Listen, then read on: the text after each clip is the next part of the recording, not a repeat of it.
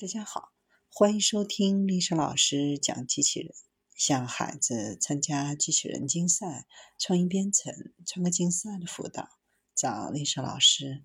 欢迎添加微信号幺五三五三五九二零六八，或搜索钉钉群三五三二八四三。今天丽莎老师给大家分享的是亚马逊转用自家芯片进行人工智能训练。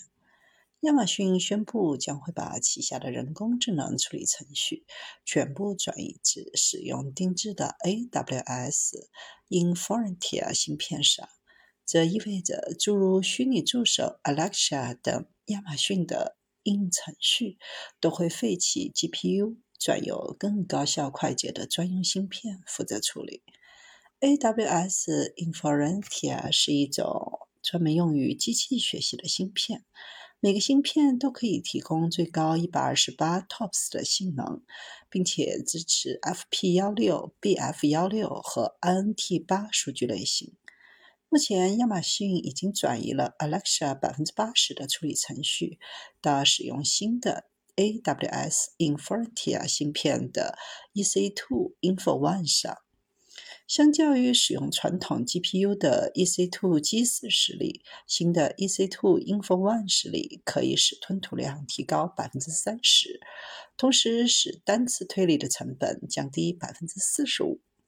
亚马逊认为他们是目前市场上推理自然语言以及语音处理工作的最佳实例。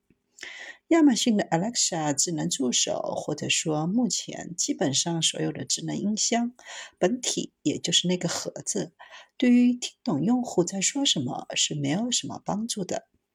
假如有人向音箱询问今天的天气，那么音箱就会把这个人的语音实时发送到 AWS。而在 AWS 的数据中心内，这段语音会被转化为文字，再从句子中抽取真正的意思，或者系统自己认为真正的意思。